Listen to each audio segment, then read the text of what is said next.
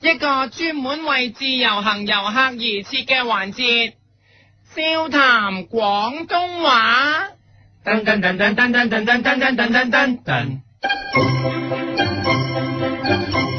我係你嘅節目主持人，你好喎，我係夫人，今日要教你哋嘅廣東話係，當你嚟到香港，見到啲香港人啲節奏都唔知做乜，咁鬼快，行又行得急，上車又推，落車又拱，排隊又催，你就可以對住啲香港人大叫，你趕住投胎咩？嗱，啊話人哋太急。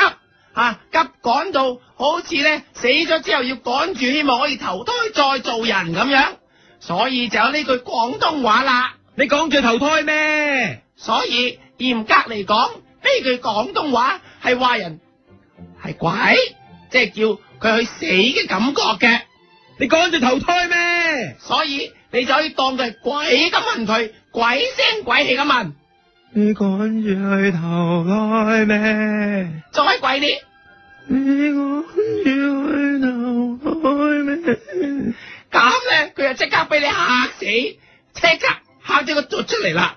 譬如你喺香港旅行嘅時候，見到啲人過馬路未着綠燈就衝過馬路，咁鬼危險，你就係指住佢大叫你趕住投胎咩？嗱，因為鬼係冇下巴噶，你所以可以擰住個下巴大叫你趕住投胎咩？慢啲，你趕住投胎咩？咪咯，你講咁快做咩啊？你趕住投胎咩？嗱，若果考試嘅時候，老師同你講，仲有十五分鐘，叫你快啲做，你就可以遮住咩時大鬧，你趕住投胎咩？對住啲好快交卷嘅其他考生又叫。你趕住投胎咩？當然趕有好多種嘅，有啲好趕，有啲慢慢趕。若果好趕嘅咧，你可以直頭話，你趕住投標咩？因為投標拍賣真係要好趕好快。若果唔係就俾人投咗自己想要嘅嘢啦，所以快就大叫。你趕住投標咩？但係香港人最快唔係投標，係呢個你趕住投資咩？係啦，因為買股票買賣要快，所以你趕住投資咩？如果快過咧，你趕住投標咩？係啊，再快啲咧。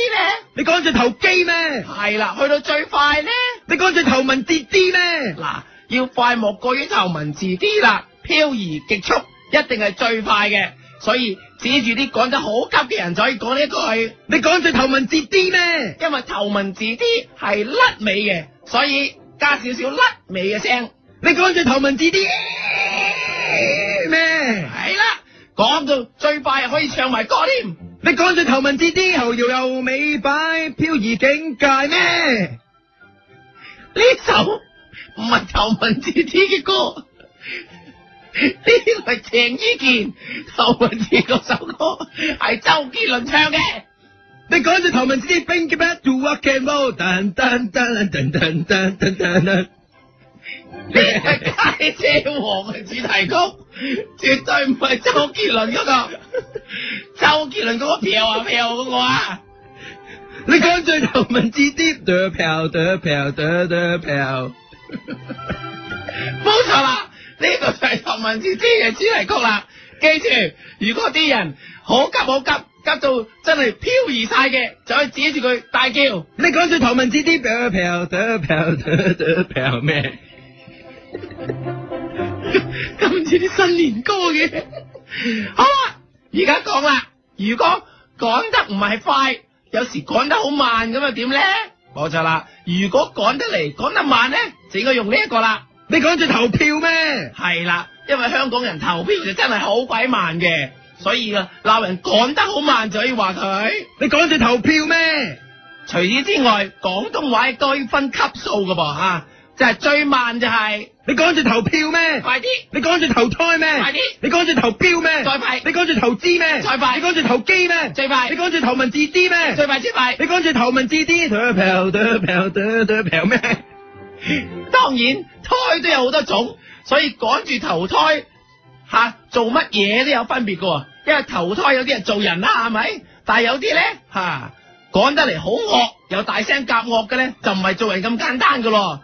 你就可以鬧佢你趕住投狼胎 咩？係啦，因為狼係好惡嘅。如果头赶住投胎個人好肥嘅咧？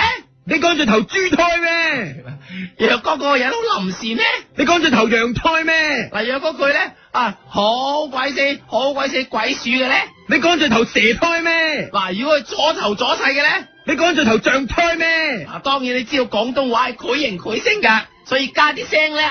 你趕住投狼胎咩？你趕你趕住投豬胎，羊你趕住投羊胎，咩咧個咩咧？加咗個咩？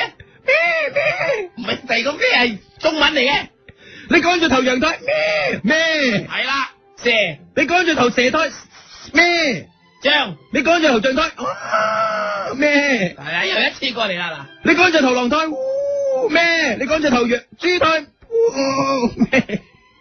嗱，羊啊，你趕住投羊胎咩咩？你趕住投蛇胎咩？你趕住投象胎咩？全部變羊咁嘅。嗱，如果你好嬲嘅時候，你仲可以鬧佢多啲，鬧佢投胎投做啲衰嘢，好似咧鬧你衝紅燈，結果撞到人嗰啲衰司機，你趕住投 K 胎又咩？或者 係你趕住投怪胎直咩？頭係 你趕住投盾胎咩？試過。你趕住投 K 胎、怪胎、盾胎 就咩？係三個人可以話係，你趕住投三胞胎咩？再惡毒啲，你直頭可以鬧佢，你趕住投七咩？咒佢死咁解啊！但係你鬧嘅，如果係小朋友咧，咁就用啲温文啲嘅方法啦，對住趕住頭、趕頭、趕細嗰啲細路大叫，你趕住投 Toy Story 咩？係啦，卡通片 Toy Story 啊，佢哋掛住睇卡通片，所以就趕頭趕命啦，又或者大叫。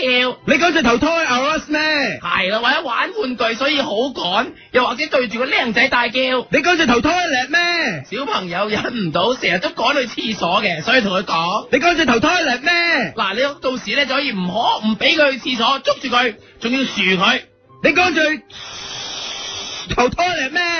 投完先豎。你趕住投 toilet 咩？嗱，抱住佢並嚟並去嘅巴子，大唱你趕住投搖又尾擺漂移境界咩？一路並佢個頭，擺佢個尾，一路唱，你趕住投搖又尾擺漂移境界咩？唱出佢嘅心情，你趕住投搖又尾擺漂移境界嗯咩？唱出佢嘅心情。你趕住投入我生命，投入我一生的溫馨，知否在今夜心醒？知否第四晚心情？如果個小朋友，哎呀，原來賴咗三晚尿，再唔去廁所，只要賴埋第四晚噶啦。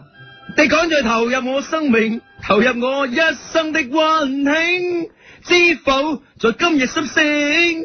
知否第四晚心情？啊，揈到佢第四晚都要賴尿為止，咁就完啦。好啦，今日教大家呢個廣東話。你趕住投胎咩？系啦，又講完啦，下次再會。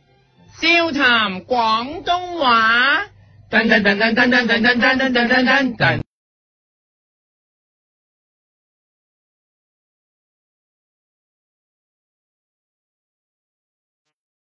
一个人的时候，听荔枝 FM。